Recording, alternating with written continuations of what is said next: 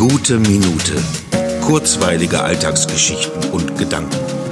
Mein Name ist Matthias Hecht und jetzt geht's auch schon los. Eine stürmische Fahrt in einem viel zu großen Transporter hat mich hin und zurückgebracht. Unterwegs sein im abgeschlossenen Raum, in dem man nur die eigene Luft atmet, fühlt sich derzeit fast wie Erholung an. Erholung von den kleinen, begrenzten Räumen des Alltags außerhalb der eigenen vier Wände, den Super- und Drogeriemärkten der Nation, in denen man den seit Monaten einstudierten Distanztanz vollzieht. Und während über mir die Studenten-WG Party feiert und lauthals zu Falco mitsingt und die Decke zum Beben bringt, sehe ich vor mir eine unendliche Landstraße, die mich in meinem wirklich coolen Wagen bis zum Horizont führt. Aus den Boxen ertönen The Doors rauf und runter und meine vollen Haare und leeren Gedanken fliegen im Wind. Und ich bin allen und allem immer dieses kleine Stückchen voraus. Nichts holt mich ein und nichts wartet auf mich.